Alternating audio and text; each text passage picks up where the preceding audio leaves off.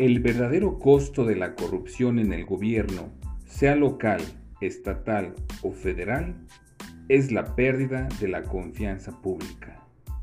Mike Quigley. El despacho mexicano CLM, Derechos Humanos y Litigio Estratégico Mexicano, y la Iniciativa de Transparencia y Anticorrupción de la Escuela de Gobierno y Transformación Pública del Tecnológico de Monterrey lanzaron la denominada Plataforma para Denuncia de Hechos de Corrupción durante la emergencia sanitaria COVID-19.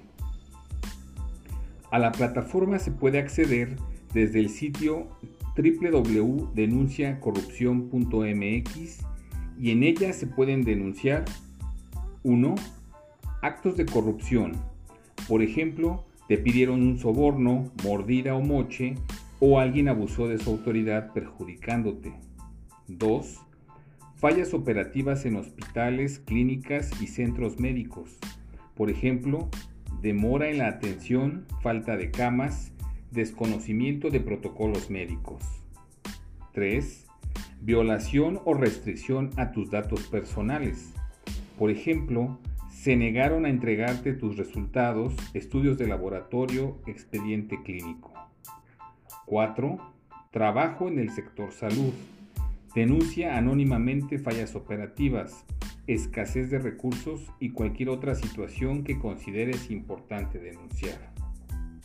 De acuerdo a la Política Nacional de Vacunación contra el virus SARS-CoV-2 para la prevención de la COVID-19 en México, en su versión 4.0, apenas publicada el 11 de enero de 2021 en el sitio de internet oficial de la Secretaría de Salud www.coronavirus.gov.mx, el gobierno federal implementó, se cita, una estrategia en cinco etapas en las que se distribuirán las poblaciones a ser vacunadas, así como las diferentes dosis con las que contará el programa de vacunación contra el virus SARS-CoV-2 para la prevención de la COVID-19.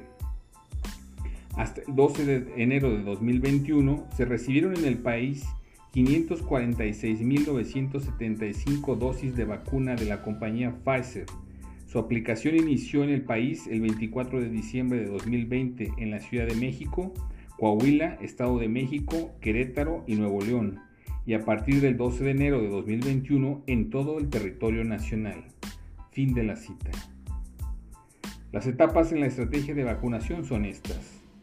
Etapa 1, diciembre de 2020 a febrero de 2021, dirigida al personal de salud de primera línea de control de la COVID-19. Etapa 2, febrero a abril de 2021, dirigida al personal de salud restante y personas de 60 años y más. Etapa 3, abril a mayo de 2021, personas de 50 a 59 años. Etapa 4, mayo a junio de 2021, personas de 40 a 49 años. Etapa 5, junio de 2021 a marzo de 2022, el resto de la población. Como se puede apreciar, el anhelado proceso de vacunación de la población mexicana contra COVID-19 ha comenzado.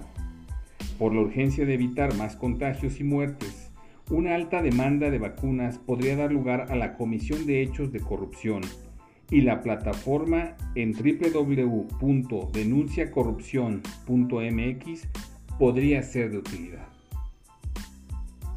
Sígueme en Twitter en arroba Adolfo Franco G. Gracias y hasta la próxima.